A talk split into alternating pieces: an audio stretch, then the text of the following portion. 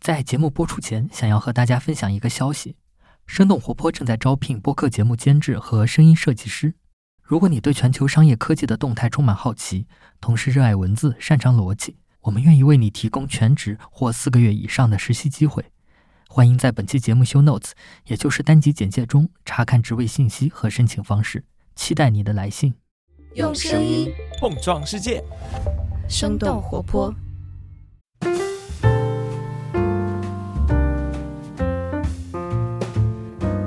嗨，大家好，欢迎收听《声东击西》，我们一起用对话来发现更大的世界。我是徐涛。那今天和我们坐在一起的有三位嘉宾，这可能是《声东击西》阵容比较大的一次了。那一位是厦门闽南文化研究会的副秘书长，哇，天哪，这个抬头一念出来，对，名字比较长，比较吓人。对，花线。然后另外一位是林怡，是 Homeland 的副主编。我感觉可能我们很多听众是有关注过 Homeland 这本杂志的。对对，因为我们杂志也是零五年就开始做本土城市生活的内容，主要在福建省嘛，嗯，所以这些年也积累了一些可能这一方面的关注。然后还有一位是巴晓光，然后他是福州民俗研究者，然后最近也出了一本书，是《诸神的游戏》，讲的是福州的龙舟，对吧？对，因为我自己从一六年开始划龙舟，然后接触了之后，就写了这本书。嗯，嗯然后今天我们的嘉宾会集齐三位在福建的嘉宾，也是因为我现在就在福建，是在厦门，然后是在花县的家里边儿。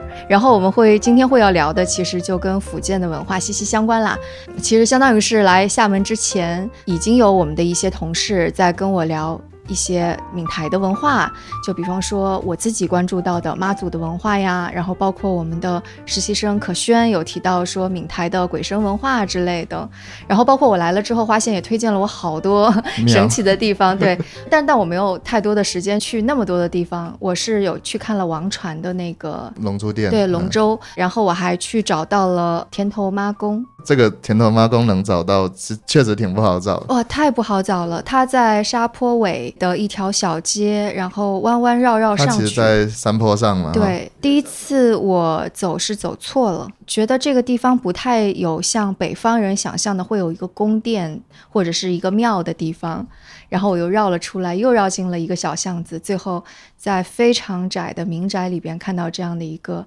当地人会去拜一下的地方。反正是给我的感觉，的确会和我日常接触到的宗教文化或者是非常的不一样。就我们先来说一下吧，为什么？就比方说妈祖，相当于在 social media 上面也会去流行起来，然后妈祖文化背后可能会有一些什么样的就闽台鬼神文化在这里边。妈祖其实算是这几年被炒到了一个顶点了。如 如果说那个神明每个神明是一个 IP 的话，它其实是会有一个组合的。但是妈祖在闽南有一个传说很好玩，就是它跟本地的这个神明叫保生大帝，嗯，以前是一对 CP。但是事实上，如果你考据他真的生活的那个年代的话，其实差挺远的。就可能差个两三百年，嗯，但是他就传说说这个保生大帝跟妈祖两个去相亲，然后相完亲以后，那个妈祖在回家的路上看到一个一只母羊在生小羊难产死，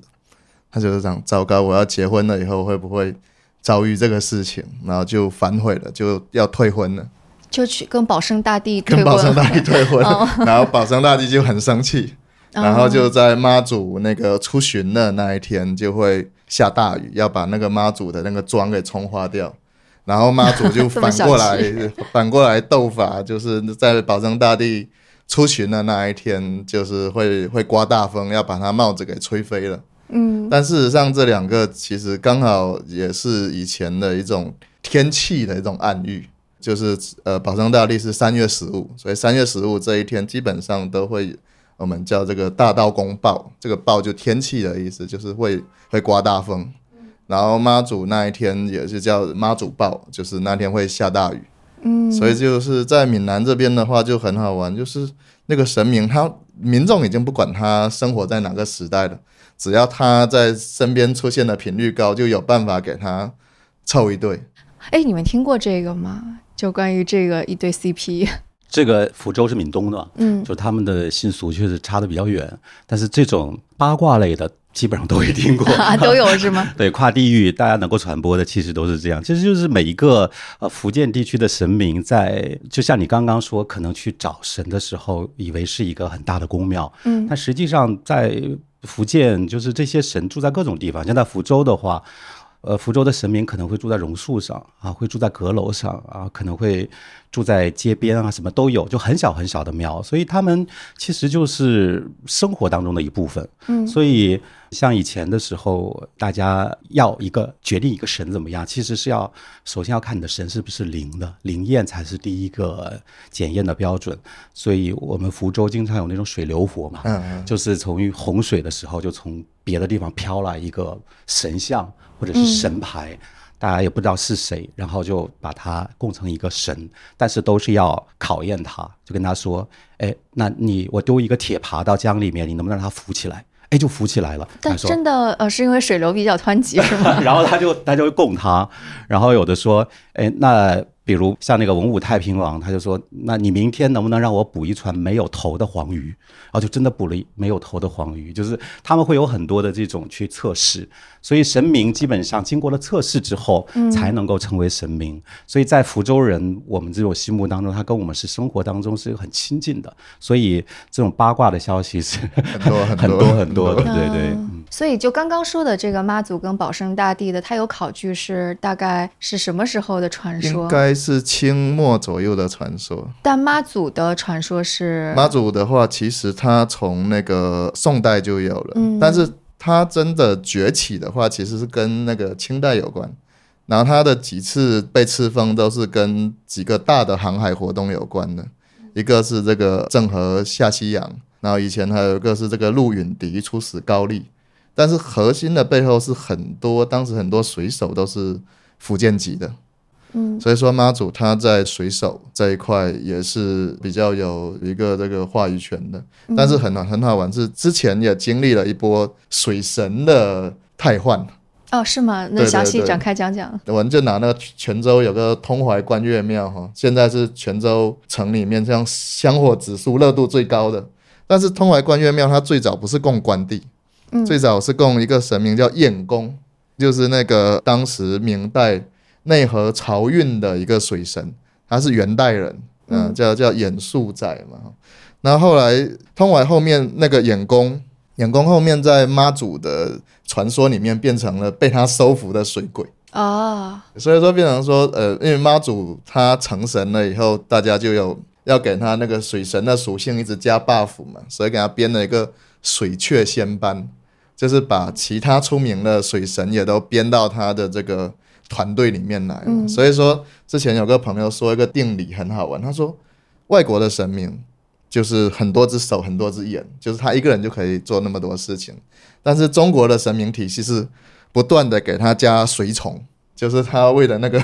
覆盖面 我们叫神团，啊，对对对对，这个构成一个神很明显团，，对对。像刚刚讲的水神，其实，在福州也是，福州也是三大的水神，妈祖是其中的第一位，第二位就是水部尚书。啊水部水尚书部尚书哦。陈文龙，他是南宋的一个抗这个抗元的英雄，然后他是莆田人，但他后来就是在福州是一个影响力很大的一个水神。另外一个就是也是一个宫，叫拿宫，拿我们那边叫拿宫，对，嗯拿是？拿就是拿东西的拿拿，对，嗯。所以他们其实就是都是有不同的掌管水运的，像拿公在福州还是井神，他们成神其实都是因为阻止某些人在城里面的水井里面投毒，然后以身试毒，然后最后成神。像福州影响力最大的五帝，他也是五个书生，因为阻止妖怪吧，然后去投毒，但也非常要降温药，对对对，然后他一个是天生要降温药，还有另外一个传说跟花县讲的很像，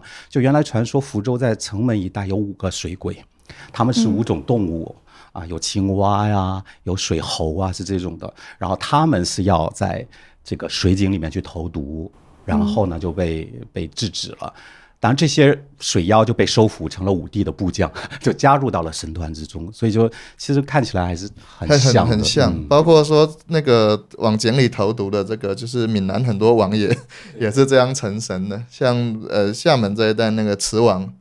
慈王爷他哦，说、池子的池，我看到那个田头妈宫旁边就有池王爷府。是。那其实我们再回到刚刚妈祖那个话题嘛，其实妈祖他得到的最高层次的赐封，基本上是在清代完成，那时候很重要，就是跟台湾有关系。所以妈祖也很好玩，他又帮了郑成功，又帮了那个康熙。就是郑成功当时要打那个乐兰遮城，然后当时是要在台湾现在叫什么叫鹿港那个地方登陆，但鹿港平时它那个水很浅，战船靠不过去，结果就到那边刚好就祈祷了一下，哎，刚好到那边整个水位往上涨，那个战船给伸进去了。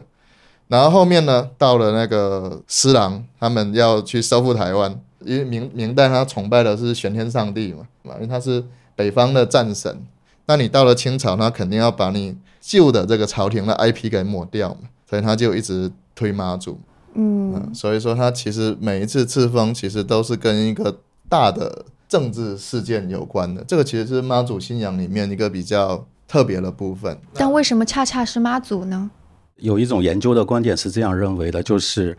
妈祖它首先具备两点：第一，它是一个海洋属性的神，所以它在随着丝绸之路，还有另外一条线是从福建一路沿着大运河的漕运到天津，一直往北到朝鲜，它是两路的水手带动的它往走，所以它是一个很向外向型的，所以它传播的速度很快。第二点就是有一个研究的说法说，其实妈祖就是获得屡次的加封，实际上是跟莆田一代在高官对他们在清朝也是有一个对是是是有关系的，就是你说说莆田有很多高官在在那个在中央，嗯所以他们就会来推动这个。他其实作为一个很可以对比的例子是，就是闽东其实也有一个女神叫陈靖姑，她是临水夫人，她也是一个非常大的一个女神，在福建地区，他们同时差不多都是在宋代的时候崛起的。呃，按照南宋的时候开始敕封，那么他们一般都是先封夫人，再封妃。呃，夫人呢会先封两个字的封号，然后四个字、六个字。所以在宋朝的淳佑年间的时候，实际上陈金姑和妈祖都是封到了六字的夫人，但是陈金姑就此止步了啊，就就、哦 然后接下来就是妈祖异军突起，从元朝开始，然后就开始。加封妃，到了清朝屡次加封，最后加封的天妃后来的那个字数因为太多了，嗯，然后就是说后来会说，哎，以后不能再加了，然后再再再往上封封封到圣母，所以就等于说陈靖姑在清朝的时候才被分为圣母，但是中间整个从空白期。元朝就是空白期。对，那。在闽东，它跟闽东的环境就会相关，因为闽东其实它包括像福州往宁德那一带，往山里面信奉它的特别多，所以她是一个农业社会的女神。哦，所以她农业社会的女神有两点：第一，她就是范围性很小，就信奉的她不一定会扩展；第二，不如信奉妈祖的有钱，他们因为就是 商业贸易商业贸易越来越有钱，它推动着这个庙越建越大，赤峰越来越高。这个陈靖姑的信仰，就因为没有钱，都要省吃俭用，就只能在山里，地盘也不大。但是就是说，他们每一个神明，实际上就像花仙讲的，它跟历史时代要塑造、要迭代，这个关系是很大的。哦，我觉得这个解释一下子就让我明白了，就是说那个妈祖是一个具有海洋属性的或者商业贸易属性的神明。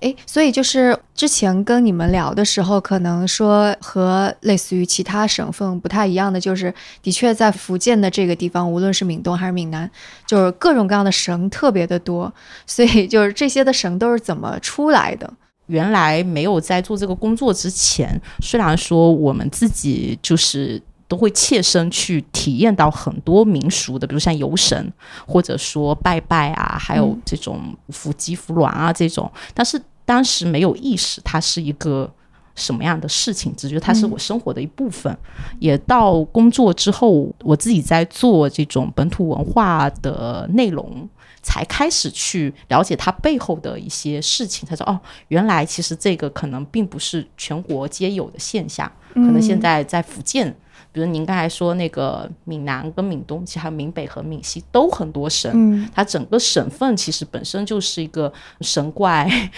多很多多然后本土文化非常丰富，然后各地的方言不同，隔一个山头可能方言跟腔调就不一样，民俗就不一样，你拜的神就不一样，所以我们这边的整个形态其实是呃非常的呃繁复，可能跟北方的朋友来讲，他们就不太理解，北方可能就一大片土地上就拜一个神，因为一望无际，嗯大家交流很方便，不会像福建这边多山多水这种状态。所以基本上就会觉得是因为福建的多山多水，然后并且就可能那个相邻的村也不太往来，所以才造成了这样多省的状态，是吗？这只是其中的一个缘分，它其实讲的是呃巫习成神是其中一种，包括像陈靖姑，甚至像妈祖，妈祖。最最早都是女巫，它这个巫骑成神其实算是最原始的一种成神状态嗯，对，所以它是这是一种成神的方式。你说最原始的就是请神上升了之后，能够沟通神和凡间的这样的一种，角色。所以像陈嗯靖姑，她最早就是一个，呃，有一种说法就是一个巫，他们世代为巫，世代都是他们家族都是从事这个的。她从小就显现出了很多的异能，然后最后慢慢慢慢变成了后世的一个，所以就跟妈祖其实是有一点像这样。妈妈祖她是能预言，嗯就是比如说说白了，就变后来变成了一个天天气预报，就是大家要不要出海，能不能出海都要问他。就是说，刚刚那个徐涛讲说，就是神仙是怎么诞生的，就是这些神是怎么成神的。其实就是按照福州，因为我最近在写一本福州的民俗的书，其实大概可以看到有有几种类型吧。一个就是原生的土著的一些信仰，比如蛇，福建人是比较就是信虫蛇的虫蛇的。对，以前他们就反正闽就是门里面一个虫，哦，所以那个虫是蛇的意思。蛇对，是蛇，所以就是说蛇后来延伸到龙。就是说，他们其实都是有行云布雨的能力，因为福建这一带的地理环境实在是太糟糕了，就是，呃，只堪图画不堪行，就是会你哪儿也去不了，到处都是水，动不动就发洪灾，洪灾带来瘟疫，所以人们的生存非常的难，所以他们就寄希望于啊、最早的一种自然物的崇拜，比如龙蛇，可以带给他们一些信仰。那接下来就是福州那一带，还有一类的城神，就是到了汉朝的时候，就是闽越王。闽越王就是呃，包括像吴珠，到后来的我们福州很大的信仰白马王，他都是属于古代闽越族的英雄。嗯这个年代大概就是跟这个汉朝是对是是在同一个时间段的。嗯后来就是真正的福建地区造神的高峰，其实是晚唐到宋代。哦，晚唐。从晚唐开始嗯一直到宋代，还有一个实际上是几次北方的衣冠南渡，啊，就从晋朝衣冠南渡到了晚唐的时候安史之乱，然后世庶南袭，然后后来到了北宋，然后高宗渡江，然后整个福建地区忽然间因为杭州离福建太近了，成为一个科举的呃一个很重要的地方，就这文化忽然间就兴盛了。嗯啊，再到后来南宋的时候，端宗南逃，就是援军在后面追，他跑到了福州，在福州称帝，然后最后才到了海南。所以每个阶段他都在塑造不同的神明。比如在晚唐的时候，就是很多北方的神明进来了之后，会对福建福州当地的神明进行一个改造。比如说你是信蛇的，那我的这个神明就是要斩蛇，所以在啊中国南方，斩蛇是重要的一个意礼象斩蛇啊，对，礼记嗯。斩蛇，包括像这个吕山大法院，就陈金姑的师傅许逊，他也斩蛇。有人讲说斩蛇，因为蛇通常代表的就是南蛮嘛，就是蛮夷一带的一个图腾，嗯，斩掉蛇就代表着汉文化征服了当地。哦，天哪！哦，啊原来是这他说。这是一个很大的一个含义，所以你会看到嗯很多南方的神明一定是在斩蛇，不但斩了蛇，还要把蛇住的洞他也要住，就是就是全部都要继承过来。那另外就是他们斩完了蛇之后，通常就会继承他们行云布雨的能力，所以他们祈雨也都会很厉害。那这是一种成神的方式。然后另外，比如说像呃刚刚讲的南宋的时候，在福州成神了非常大的一批，就是抗元的英雄。啊，就护国平陵王啊，什么这种的，他们就是在汉文化正统被元朝这个灭亡的时候，一种家国之恨，他们为国捐躯，所以在福州，对意难平，在福州，特别是闽后一带的乡间，非常非常多的神都是那个时候崛起的，就是供奉嗯。抗元的英雄，然后再加上福建这一带又怎么讲，就是好恶上轨啊，动不动哎，那就不如让他成神吧。比如外地的人忽然间在某一个村里面就是客死他乡，哎，他哦，那就干脆把他供起来，这样为为什么就不会 不会就是感觉他因为有怨气就会带来这种。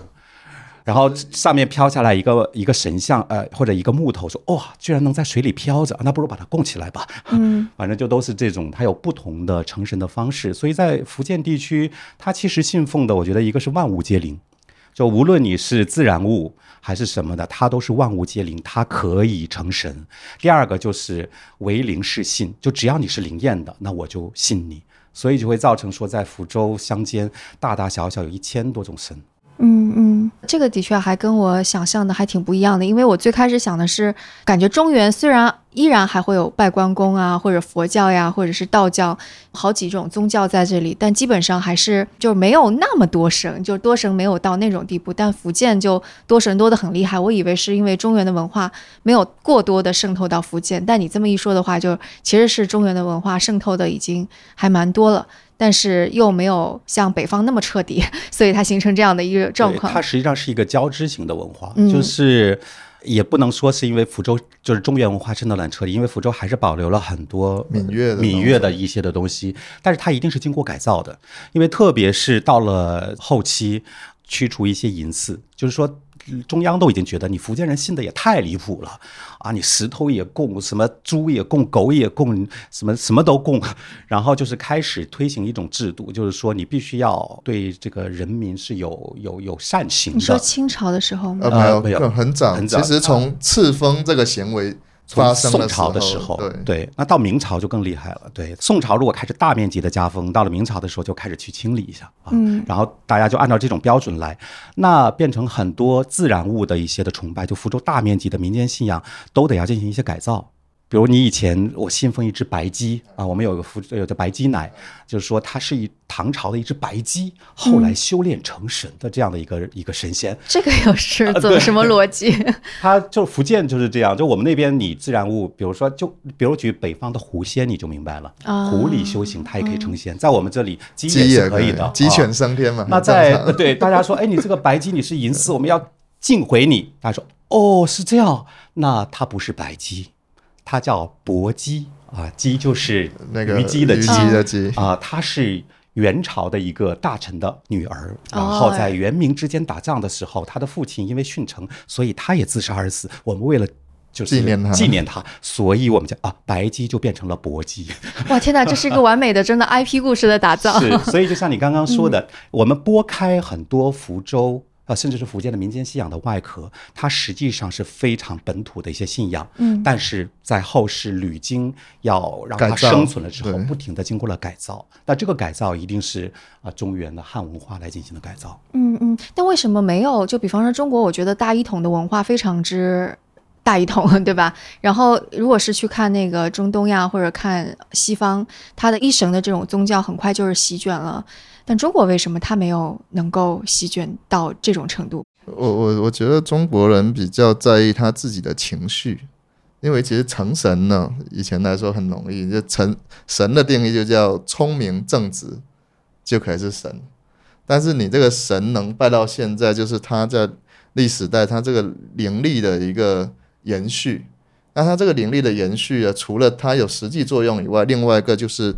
族群的一个情绪的一个认可是很重要的。为什么说官方会去赐封陈靖姑，会去赐封妈祖？是因为其实是民间去申请赐封的，他不得不重视这个民间的一个力量跟那个朝廷的一个教化的一个，算是互互相妥协的一个结果。那其次就是说，因为福建的很多聚落是都有每个聚落都有自己的小秘密，比如说你像以前村庄之间打仗啊。他是要抬着神明去打的，然后打赢的那个村庄可以把打输的村庄的神明绑架回家，然后就等于说他其实已经变成这个神明已经变成一个村庄的图腾了。嗯嗯，那他就是他跟我这个族群某个重要的历史节点间产生了一个巨大的共鸣。嗯，所以说他其实我就开玩笑说，就是一一个信仰的背后其实就是一个族群的一个精神的一个纪念碑。我觉得就是如果回答徐涛的问题是，呃，我们要弄清一个概念，就是宗教和民间信仰其实是两个概念。你刚刚讲的宗教可以是一神的，它其实是宗教。但是我们其实现在谈的在福建地区的其实是民间信仰。宗教它其实是一个很有组织性的，它有教育，有从从教的人员，形而上的东西更多。它是有，它是一个宗教。但是在福州，其实民间信仰它本身的特点就是它没有什么教义，也没有严格的宗教的秩序。然后，甚至他的一些仪式跟他的其他的东西都是通过口耳相传，是一个松散的组织。所以，其实，在西方的很多的宗教研究学者的眼中，他们有一种观点说，中国其实历史上并不存在宗教，就是本土的。嗯，就是他说道教不是，道教、儒教都不算是。他觉得更多的只能算是民间信仰，就是信仰类的，但它不不构成是一种比较纯洁性的。啊，理想性的这样的一种一一个部分，他觉得中国的实际上是一种功利性的，啊，全民性的、社会性的这样的一种信仰，所以他才会存在这么多，是因为人们需要从这种信仰当中获得自己所要的。这就是我们中国人说见神就拜，嗯嗯，你见到说拜拜总归没有坏处吧？但其实拜错了也会有坏处啊，是吗？对这个，所以还是要了解一点。但是中国人就是对神的要求，实际上就是我供奉你是为了。保佑我，保佑我。但是在很多宗教的部分，它其实是无私无私奉献奉献的。所以就是说，确实是要有一点，就是能够满足民众的一些需求。所以从这个角度上，我们就可以看得出，就是民间信仰的多，是因为总觉得生活当中还不够保佑我，是因为福建地区这么太多 X 因素。对，就是总归活得这么不安全呢。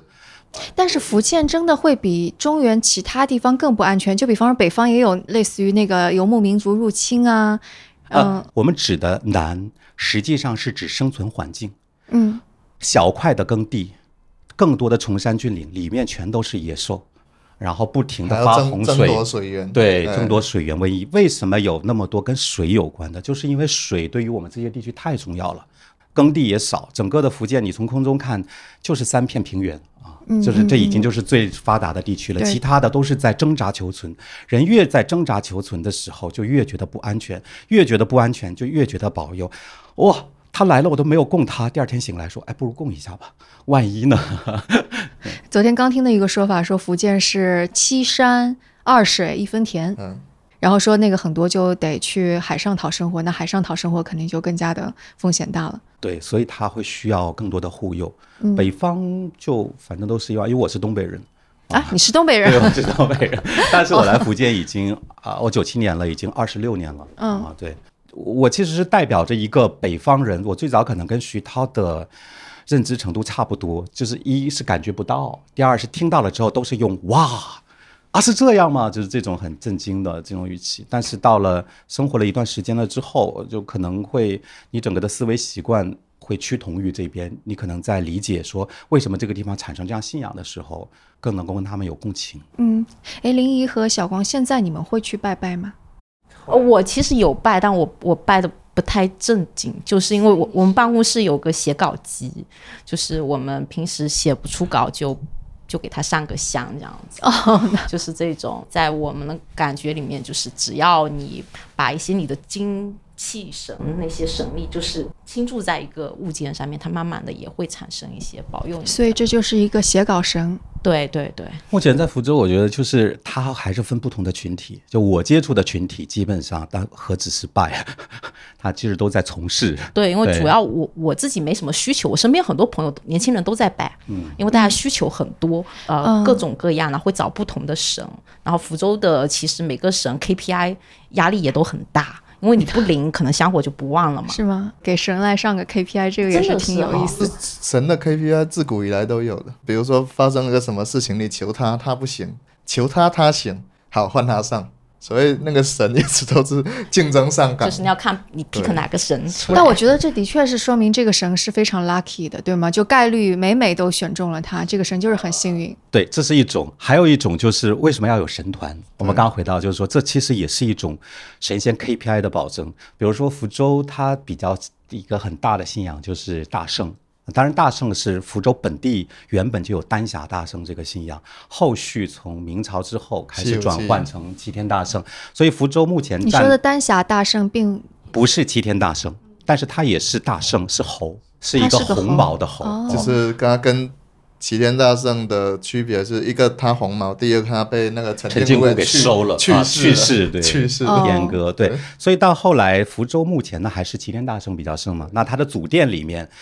呃，就在平山。他祖殿里面，一般福州的供大圣是供孙黑白，就是孙大圣、黑大圣跟白大圣。这个黑大圣跟白大圣，按照讲法就是他的两个分身。啊，主管的是不一样的，还有一尊叫赤大圣。那这个赤大圣是当时也是一个水流佛飘进来的，原来是供四尊，就变成啊、白大圣是管一的，然后黑大圣是管其中的一个，然后赤大圣他是管这个财的。好，再加上孙大圣、齐天大圣，他什么都管，是个全能神，这本来就够了，对不对？供这四尊，后来发现不对啊，没有一尊保佑妇女和小孩的神。哦，所以呢，他们就说，哎，丹霞大圣在陈靖姑手下，因为陈靖姑临水夫人在福州人的心目当中就是专门保佑妇女跟小孩的，嗯嗯，所以他呢在陈靖姑的手下就是管妇女和小孩的，刚好可以填补我们这个大圣神团的空缺。嗯于是他们就说。观音菩萨 跟陈靖姑商量，把丹霞大圣借调到 平山大圣，所以平山祖殿目前是供了五尊大圣，给了他一个编制对，孙黑白赤大圣，再加上这个丹霞大圣，所以就变成说，原本你要是供自己的小孩生病，或者是妇人你这个怀孕了之后，你可能要去别的地方，隔要去隔壁的现在在我的庙里都可以了啊。哎，但什么什么人会去讲这样的故事呢？我觉得这个好聪明啊。它其实，在福州很多成神，包括呃很多的都是鸡童降鸡。嗯啊嗯，就是在每一个庙里头，实际上在以前的时候都是会有自己的鸡童的，特别是大圣庙。大圣因为在福州还有一个，我不知道闽南是不是这样，就是神仙也要会看病。啊，对，一定要会看病，你的香火才旺。你自己的神本身要会看病，比如说像陈金姑啊，像吕祖，这都是会看病的二虚真人。那有些你不会看病，你手下也要会有个看病的部将，这样你香火才能旺。因为以前治病是最重要的，对，所以呢，这个很多的治病的方式实际上是通过服卵跟降鸡，嗯就是他会有自己的鸡童，然后神明降在他的身上，他身上他来开药方。那福州最出名的治病的就是二徐真君，他呢就是靠鸡童治好了明成祖朱棣的病，所以呢。朱棣因为很信奉他，把他封为这个真君，后来封为上帝，在北京也给他修了灵济宫。二二学真君算一不小心封了过高了，对，封了过高，过高。所以在北京，它原来我们现在不是有灵境胡同吗？嗯，那个就是嗯以前的灵济宫所在的地方。哦，所以后来慢慢的它没有了之后就呃就是慢慢变成了灵境，它以前是灵济，就把它封到了上帝、啊，最后塌的也很快。非，常高，对。但但他为什么说？但为什么说这个封的过高了？这是什么意思？就是官方要要在一个制衡，就是前就算是前面朱棣激情下单了，后面他来的那个 哇，你这个讲的这个标题我喜欢，激情明下单。成祖朱棣激情下激情单，下单，然后到后面他就要修正，不然有时候你这个神明封的过高，就代表说你过分重视这一块人的那到了孝宗的时候，大臣们就反对了。说你给他的礼遇太高了。以前的时候，就是修的宫殿也很大，每年要从福建地区运二区真君的衣服，或者是喜欢吃的贡品、水果，都要从福建运过去，要啊，徒增民力。所以大臣们就说你不能这样，然后后来就就有点削弱他，但是没有了皇家的支持，他慢慢的就就又回到下去了民间对。嗯嗯嗯，所以就变成是说，按照我们刚刚讲的，就是你必须得要呃有一直一直很灵，而且还得福建这帮官员在北京要一直很有势力才行。所以这个背后就其实也是政治经济各种方面考量的，对对对或者是博弈的一种结果。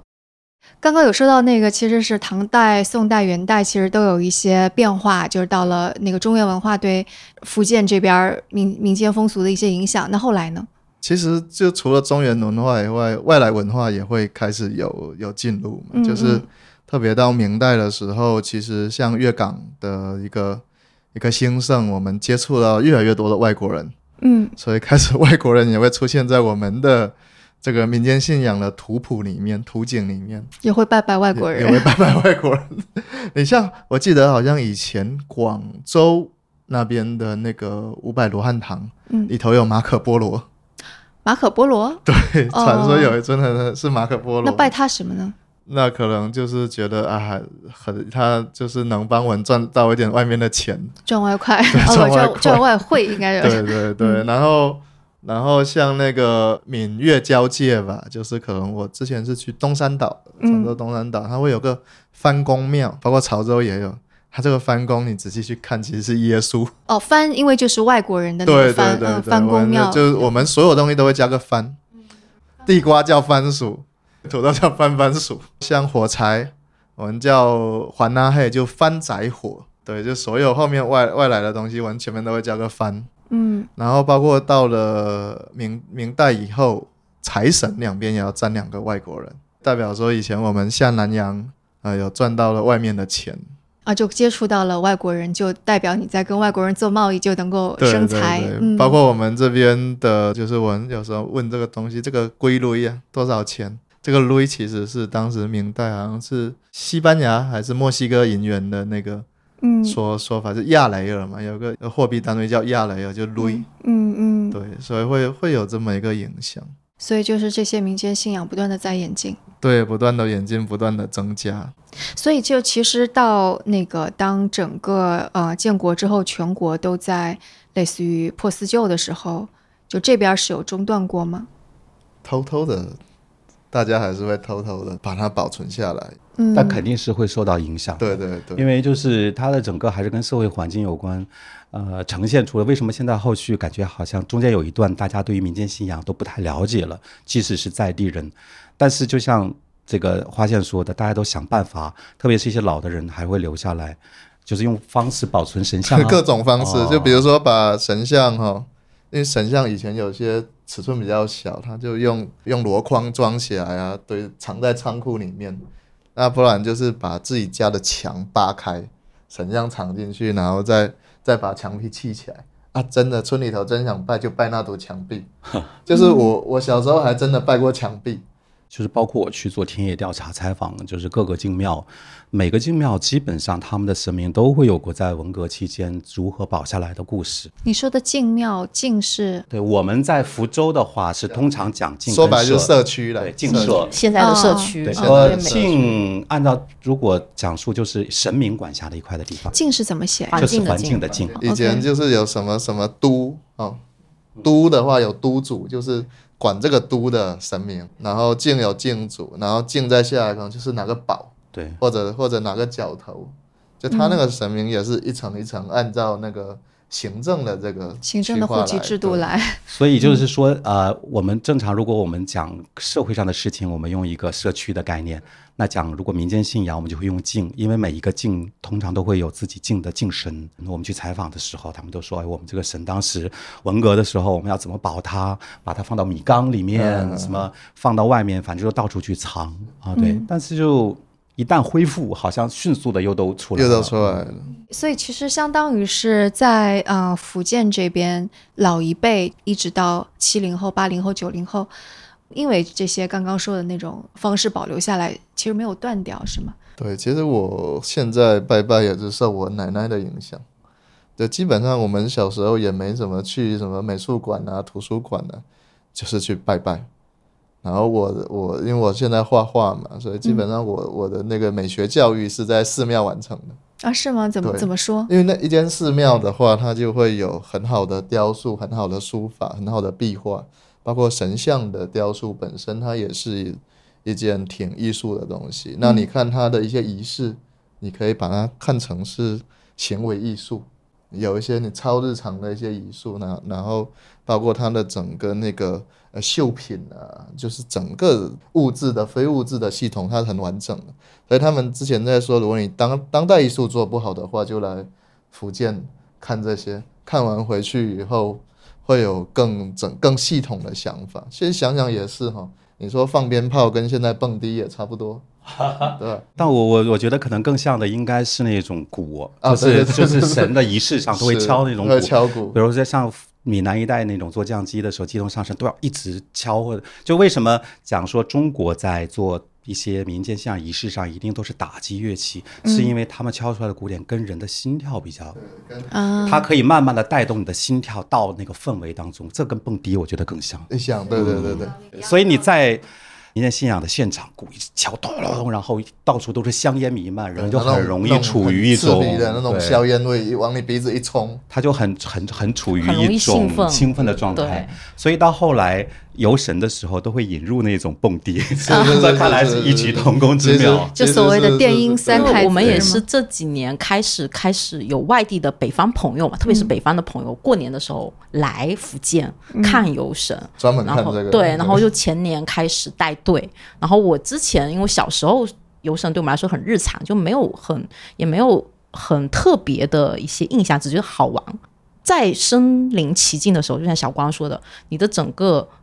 这种肾上腺素被刺激了就一下子整个人就在那个环境里面，你会觉得跟你小时候印象完全不同。小时候不会觉得是这么让你兴奋的事情，现在再回到那个环境里面，那种鞭炮声、鼓点，然后 有的配搭配个蹦迪棚，呃就就那种还有神将在那边舞动，就会随着这个队伍啊一起往前走，然后有的人就会兴奋的在那边大大大跳。我觉得其实还有一种，就是我因为我也是北方人，那我到了南方会更有感觉。我在北方，因为我东北，其实每年好像就只有春节的时候有那种踩高跷、扭秧歌这样 一种。结果到了福州之后，我后来就是因为我来了之后就租住在老城区嘛，就我我真的我刚一到这儿就碰到游神，哇，远远的走过来，对特别带晚上那个塔塔鼓鼓一出现，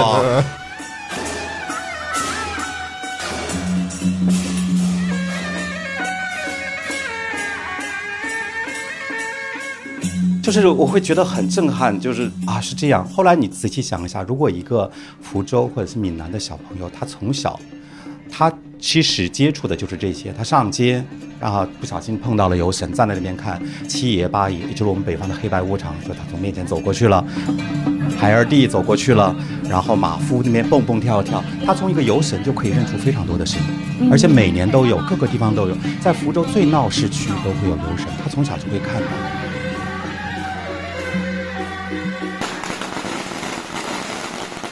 然后另外就是，如果他从小在老城区长大，路上到处都是庙，啥庙都有啊。你看，哦哦，这是大圣庙，哦，这是田元帅庙，就是跟他根本就是他的日常。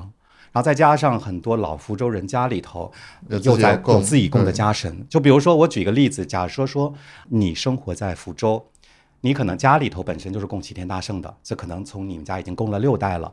然后呢，你们本境供的可能是另外的一个一个大王的一个神。然后接下来可能如果你去划龙舟，你像我，我划龙舟我是给大圣划船的。然后我们是湖头村，我们是齐天大圣是我们的神。啊，我们是红马，我们的龙舟头是一个红色的马头，但我们的神就是齐天大圣。好，我这又多了一个齐天大圣。那最后我又觉得说，哎，这个啊花县的这个神，我也觉得我很喜欢，不如我加入你们的这个，你们叫神仙会，呃，神明会，神明会嗯，那我信保生大帝，对。就变成说，你看，在我的身上就会有家神，然后再有我自己的一个神，再有我的社把神，我可能跟我每年我要拜的就已经有三个神了，啊，出来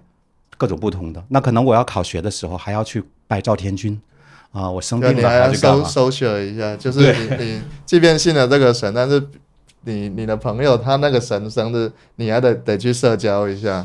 对，就是是真的说是这是一种社交的方式，我们、嗯。我我到福建最近几年吃的最多的就是神诞的饭，对。啊，神诞的饭就是比如就是神过生日叫神诞，对，比如徐涛信了一个神，你的神诞是农，比如农历七月初初几，我去你家吃了，然后这个呃花县家的神，然后要去吃一顿，你再吃，然后你再请我吃，我再请你吃，就一直在吃，就 就是是在在家里边吃对吗？呃进进在村村里哦在村里边对摆在路边。摆在路边，其实我们报社门口那个小柳河东户明星，就算非常典型的一个进庙的浓缩，因为我们整个小柳路其实是拆迁了，就我们杂志社所在的那条路，它可能是在一五一六年的时候就拆迁，就等于村落消失，原来有点像是一个城中村的感觉。那村落消失之后，它呃又诞生了新的这个小区，但是可能本地人不一定都住在这附近。他们的进庙从一个地方迁到了我们报社门口，然后是一个长条形的。那它的第一节现在是一个厨房，就是用于神过生日啊，还有各种各样，比如说呃划龙舟的时候吃龙舟饭啊，过年的时候大家聚在一起啊。然后第二节是放龙舟的地方，就他会有两三艘他们自己进的龙舟。放在那个地方。嗯然后第三节是他们老人家会在那边喝茶的一个茶桌，嗯第四节是他们的庙，冲着河岸。那这整个形态其实就是一个静妙的一个浓缩，就他们的所有的功能都在这里面。嗯，所以你们小的时候会觉得这个不耐烦吗？就是感觉这是个老人家的东西，没有不会啊，娱乐项目就是 娱乐项目他那种娱乐项目是可以覆盖全年龄段的。对，你让你去跟着去吃席，多开心啊！啊，戏，小孩。吃东西啊，我我我现在就突然明白了，为什么就是这样子的信仰这种东西能够传承下来，而且就是一代一代，而且好像就是不会被冲刷掉。其实它是日常，对它本质可能是它它联系起来人和人、家庭、社区，然后你身边的朋友、亲人，但一旦你你这些社交网全都卷入其中，什么吃个饭呀、去玩啊，成为了你的社交活动的一部分，就抛弃不了了。我是一个外地人，但最近嗯几年我发现，哇，我也太容易打入福州本土社会了吧。就是跟我举一个例子，你可能会了解，就是大家不知道该了解聊什么的时候，比如北方，我们就聊聊星座吧，啊，好像很容易打开话题。我现在就是遇到了说福州话的人。就开始聊神明，就哎，你们村什么时候有神？哎，大家就开始了。啊哎，你们的龙舟，他说哇，那我今年我们村是五万多啊，拿去做龙头啊，啥啥，就很容易就打入了他们的内部，就是这样，就它可能会变成是一个一个话题。啊，是一个公共公呃公共的话题，而现在就是有人说，哎，那你的城市化的进程对它的影响到底究竟有多大？但这个要看福州，它很有意思的就是，像是在很多宗族敬庙比较集中的地方，其实它的这种村的势力还都挺大的，所以他们有的时候拆迁会通常都会拆在一个小区里面，就这几栋楼都是他们村的人，所以就变成每年游神的时候。还是在这个周围游，啊，绕着小区绕着小？区游，因为都住在里面。然后他们有的时候像像是那个大哥蛋，他们因为是要供大哥，按照他们以前大前哥是大哥是我们那边的，就是民间小神吧，你这样理解？就他们那一代的人都信奉这个大哥。以前的时候做神诞的时候，还要把大哥请到自己家的院子里面供供一下，然后再到下一个院子那这样。哎，现在怎么办？现在就是说啊，那你这栋楼啊，这有十八户都是我们村的，那在你这儿放半天吧。啊，呃，大哥就在这儿放半天，一号楼放半天，二号楼放下个半天，十八号楼再放下半天，所以这半个月一个月都是轮流的，所以有的时候大大哥的像还不够，还要再做多几尊啊，就多焚几束让尊来来这样，所以就变成说，呃，好像是啊、打破了这种宗族的地域，但是人们还在用不同的方式去维系的这个这这这个东西。那比如说像他最有印象深刻。你每年只要到划龙舟的时候，他一定会从窗口拍一张照片，说啊，他们又回来了。对，因为他那个就在我们报社门口，我们就在窗底下。然后他那个五月初一的时候就开始把龙舟要抬出去，然后整个就是这边的本地居民，原来的老社区的人都回来了，然后会一起三四十个壮年的人会把它抬出去。这些人可能会住在城的东南西北各处，都会回来。嗯然后那种感觉就是在那种特别市，我们其实报社也在比较市中心的地方放烟火，然后在路上摆流水席，那种感觉就是你很难想象它是一个就是省会城市的 但但我觉得对我而言不难想象，因为你们在说的时候，其实我想到的是，我住在旧金山的时候，我每年会在应该是九月份、十月份的时候，对，差不多就是九月末、十月初的时候经历的 Fleet Week 的那个。就就我也不解释这是什么了，但是它一定会有一个大的游行，然后那个游行的起点是在我们家的楼底下，然后它会沿着三十九号码头的海边一直转一圈，一直到那个很像很像。对，但是它可能就是它不一样的地方是它没有一个台的神像，它会有那个就是我们那个社区当地的类似于面包房烤的面包，它就会。朝路边看戏的人就扔面包或者是扔糖，然后当当地的小学、初中会有小乐队就吹吹打打，然后其他的有一些可能会跟那个游神有点像，他们有些会会穿上有意思的一些服装，对嘉年华，对对，对在那种打扮成像船一样的车上面开过去。我我是零七年的时候，当时开始在家园实习，嗯然后我当时做的一篇就是开始决定做本土内容，其实就是有去采访我老家的游神。嗯我当时的标题叫“假面狂欢”，就让我感觉到就像西方的那种狂欢节的那种感对觉，狂欢节大家并嗯不是那么严肃的。对待神仙，就像跟神仙一起玩。他像我的一个朋友，或者是我的一个长辈过生日了，然后叫到家里面，然后每个人穿着不同的衣服，化着不不一样的妆，万圣节，对对对，类似这种感觉。对，我觉得所有的这些东西，它流传下来，它一定是跟人的生活，它跟社群是息息相关的。如果它不能够有一个现代性的眼镜的话，它它流传不下来。它现在能够到现在被接受，对，它一定是以前的时候娱乐活动很少，嗯就是农业社会，所以每年以前这种游神的时候，所所有的那个看对眼的，就是说那个生小孩概概率最高的也都是在这个阶段啊，就跟那个元宵节那个其实个元宵也庙会是一样，元宵社火也是一样。对，其实我之前还想过一个问题，就是因为感觉在国外的时候，很多节全都变成了小孩儿节，万圣节是小孩儿节，去那个 trick or treat 去要糖，对，然后那个复活节小孩儿去找蛋，那圣诞节更加是了，可以收礼物。我就感觉他们所有的节全都变成了小孩儿的节，为什么中国的节都凄凄惨惨的？啊，就起码在北方，节都是情人节，那是商家的嘛。但比方说那个小孩就不爱过，你说清明节，每次清明节老师在课上就在说什么清明时节雨纷纷，你要背，就不好玩嘛，扫墓不好玩。但我觉得如果所有的节都跟那个福建这边一样，全都能够玩起来，那我觉得会好玩很多。这可能就是这一代一直能够娱乐精神娱乐对对能够流传下来，也是这个原因。对，而且它不能够是像那个北方商场里边儿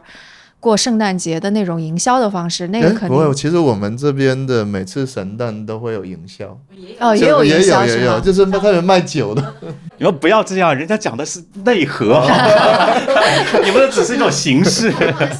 不过确实，那个很多的时候，一些所谓的营销让让神仙好像被更多的人知道，对对甚至北方人知道。就比如说像你之前讲过，徐涛讲过说妈祖坐飞机啊啥啊，的。对对对，前一段时间福州发生了一件事情，就是也是社交媒体都在转，就是。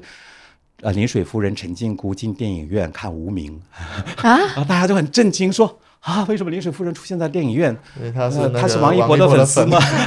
没有，他有问了，有问他要看哪一部，他选了这当时。是这样，就是他实际上是啊、那天在商场里面要做一个临水夫人的一个文化的一个活动，然后他们神像请去了之后，时间比较早，然后他们在那边等的时候，就看见了很多人都在看电影，说哎，那不如问问夫人要不要看电影，嗯 反正闲着也是闲着，就直杯。然后问了一下，然后临水夫人就说：“那所以可可以这是怎样？是会有去占卜一下吗？对我们嗯就是叫问杯嘛，问杯，就哦是那个一正一反的那个，就是这个在我们福建就是生活必备，嗯就是你去问一正一反就是圣杯，跟跟手机一样重要的东西。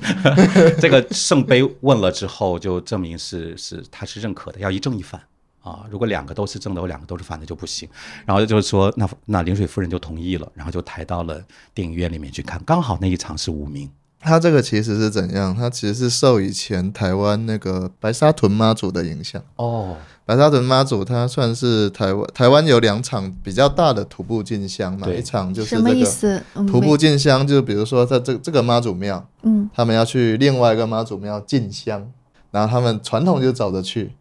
然后白沙屯妈祖算是呃徒步的里程挺长的，然后他的那一尊妈祖的特点就是他就是几个人抬着轿子，前面面锣，然后是很随机的，要走去哪里走去哪里，所以他的妈祖也会进商场买东西，对，会去去商场那个挑香水啊，挑化妆品。然后后面呢，这个白沙屯妈祖就慢慢慢慢有了政治意味了，因为他们他经过的地方，大家都会摆香桌，然后比如说大的企业会在门口摆，然后他们觉得哪个企业最近负面新闻比较多，那个妈祖就不会往那边走，就会故意绕过去，不给他面子。所以就是就是很好玩，就其实以前有这种很多很随机的玩法，嗯。他这个就是在特别现在年轻人很喜欢，就是他这个妈祖的这个就是徒步的，其实所有神明都可以。对，在福，州，他最近就是有一个社团叫洪圣堂，哎，他的供的就是关帝。通通怀关帝，嗯是。所以他已经连续三年就是从福州背关帝像，然后要徒步一直走到这个从，福州走到泉州从福州走到泉州那。很远呀，对，然后不能坐车，就是要徒步。他们是接力，不光是一个人，要走多长时间？差不多要两天吧。哦，然后路上，他们每次走都下雨，因为关帝本来在神诞的时候就容易下雨，叫关关老爷的磨刀磨刀水水。啊，所以他们几月份？五月十三，对，所以他们现在就是年轻人在这个继承的时候，他其实继承的是一个传统的仪式，但是现在就是年轻人把它借过来，是反而是一种寻求啊、就是精神世界的一种对自己的一个历练。所以像像西藏那个潮汕对。差不多的所以他们就是有一种说法，他们就是说希望年轻人背着关帝走过他护佑的土地，跟他一起看他护佑的山河、护佑的山岭、护佑的人民、护佑的所有的地方都如此的平静祥和。哇，天哪，天哪，一下子就拔高了。哎，所以真的就是现在我开始越来越，因为我我来之前我非常不明白的，就是为什么福建这边可能年轻人，甚至是现在越来越多的年轻人也在开始这些。现在一说，我感觉到了，就是人肯定是需要一些这些东西的，就这不光光是迷信什么，这可能就是联系人和人之间、社区、家庭、日常，社区交流，对，甚至是家族内部的。就是我觉得最近几年还有一点，就是好像年轻人也在反思自己跟身边人的这种关关系系嗯啊，我们是不是呃也需要回回望一下自己从哪里来，我的家族，我的什么东西？所以他们可能在这个时候，在福建一福一带就会比较容易的，因为你的家族会有一个。家神的这样的一个宗教的信仰，你周边也有，它很容易梳理出一个脉络，好像通过这个东西，他和自己一代一代往上的先祖会有一种，好像他觉得心灵上是可以寻找到沟通的地方。对，但是就比方说，现在那个年轻人在往里边加元素的方面，就还有一些什么觉得还挺有意思、挺好的，甚至可能十年后、二十年后的仪式是现在流传下来的。我觉得可能要研究这个的话，要跟现在的年轻人的所谓的社交属性有关。嗯，就是年轻人他在把老的东西继承下来的时候，他可能需要的是交流感。就是说，呃，以前如果我只是把一些民间的信仰，自己家族里面的，它可能是一个比较向内的。但是现在通过啊、呃无论某音呢，啊、无论一些直播，现在在福州最红的就是游神的主播啊，啊，就是他们会一直在传播，在这个过程当中，这些年轻人他们复原的一些民间信仰的一些仪式，或者他们的所谓的这种的一些的东西，就会被放大。是吧？我本来以为这个就是那某音上面的，这是一种猎奇感，但其实啊研究很深很深，哦是吧哦真正的好的游神主播会一直跟着跟你讲解所有的仪式，他为什么这么做，哦他等一下要到哪里，我们要到哪里才能看到什么？现在他们为什么神像停在了这里，而嗯扛马炉的人要进去，是因为以前街道很小，这个马炉实际上代表的就是他是会讲得非常清晰的。但他们是什么背景呢？民间的民间的爱好者。像我去划龙舟的，反而他们也都挺懂的，但是他是因为从小就生活在这个环境当中。嗯那像另另外的一些人，像福州，他有一些，比如说亚神群，他本身这些年亚神群亚神群这个群里面的人，就是对这些东西都很感兴趣，所以他们投注了很多的精力去研究这个东西。然后再加上现在有很多的人对一些传统的手工艺感兴趣，嗯比如在福州，你可能看游神，我们看的可能只是一个热闹，但是他们会看头筒头痛啊、刺帽绣、子，珠帽对，然后所有的东西它都是有讲究的。嗯那他通过这个对这个工艺的感兴趣，有些人甚至自己投身到那边。我上一次采访长乐一个年轻人，他就是去做珠帽，就是给神明做珠帽的。所以就是说，他的年轻人现在跟我们想象好像是凑热闹的，也并不一定都是这样。他们甚至是因为兴趣而变成了希望能够更了解这些东西，然后投入进去。然后，尤其是现在的社交属性，他们的研究，甚至他们的这种的状态，可以立刻就传播出去。嗯那相同信仰的人或者相同爱好的人就说：“哇，这也太厉害了！”他又从当中获得了一种回馈，他会投入到更多的精力，然后他就会带动的更多的人，所以就反而变成在一个有民间信仰基础的地方，年轻人用这样子的方式把互互相新的对，然后通过社交媒体互相带动，大家反而变成是一个呃自然而然的一个对这个感兴趣的一个群体，而且会越来越壮大。嗯，我觉得这个可能就跟那个之前大家以为的，或者是不了解这个，以为只是一个迷信，只是功利主义，想要拜拜 就拜了，总是没事，就就非常不一样了，就是我们现在的社会，大家都活得很科学，太科学啊了。很精准，很理性，很理性，就是碰到任何的问题，好像我们永远第一个念头就是质疑，尤其是现在的媒体环境当中，我们看到的任何东西都是说啊，就是有一种这种，但实际上有些心灵上的慰藉，或者是一些的东西，它可能不是我一定要问清楚是真的吗？是怎样的？就这可能反而会剥夺了你很多精神上需要慰藉的那个东西。人们一一一边在说啊，我活得好孤单啊，一边拒绝着神明对你的抚慰。嗯，但是我我依然觉得，就是你你们刚刚描述的这种社区里的以及社交的这种感觉，真的跟现在涌到雍和宫里去拜拜的还不太一样。因为我们公司的办公室其实就在雍和宫旁边，每天到那里一定堵车，一定堵车。我每次经过的时候，我就会想啊，年轻人真的是有这么绝望吗？哎，是这这这年头连拜拜都很焦虑。所以所以不焦虑的拜拜是什么样的？就福州就会，至少福州我们可能会更 peace 一点，更平和一点，就是它只是。我去，然后找一个慰藉的对象，然后聊天的对象，或者是是这样有个沟通的。像福州的一些老人家，我我去那个呃临水夫人的祖店的时候，那天我有一天傍晚的时候去，就是也夕阳下，然后一个老奶奶一直在那边拜，然后我也不太听得懂，然后就问旁边的那个人，我说他在干嘛？他说：“哎呀。”他来了两天了，说他孙子前天晚上喝牛奶之后一直吐，然后也不舒服。他过来问问那个那个娘奶是出了就福州人管临水夫人陈金姑叫娘奶，娘奶就是妈妈，福州话妈妈大概妈妈的意思。他说问一下娘奶是到底是吃坏了什么东西啊？就是要怎么办呀？什么什么的？我今天给他吃了这个会不会好啊？就他可能就是就是唠叨型的。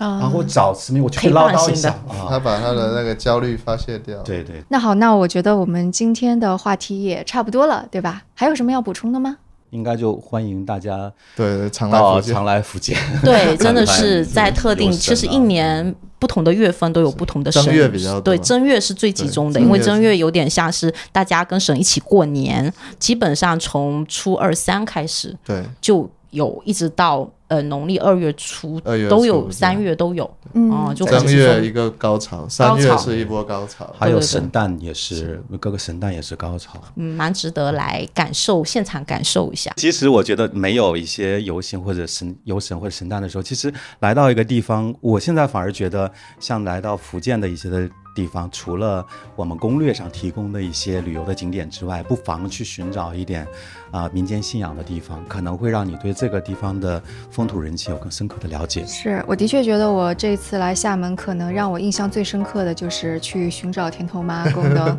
这一段旅程。好呀，那我们今天的节目就到这里，也欢迎大家，特别是福建的朋友给我们留言，就说一说可能在你们的。类似于社区啊，或者是家乡有一些什么还挺有意思的这些仪式，或者是这些宗教民间信仰仪式，是不是有在生活当中有扮演一些不一样的角色，social 啊，或者怎样都行。那我们今天节目就到这里，拜拜，拜拜，拜拜。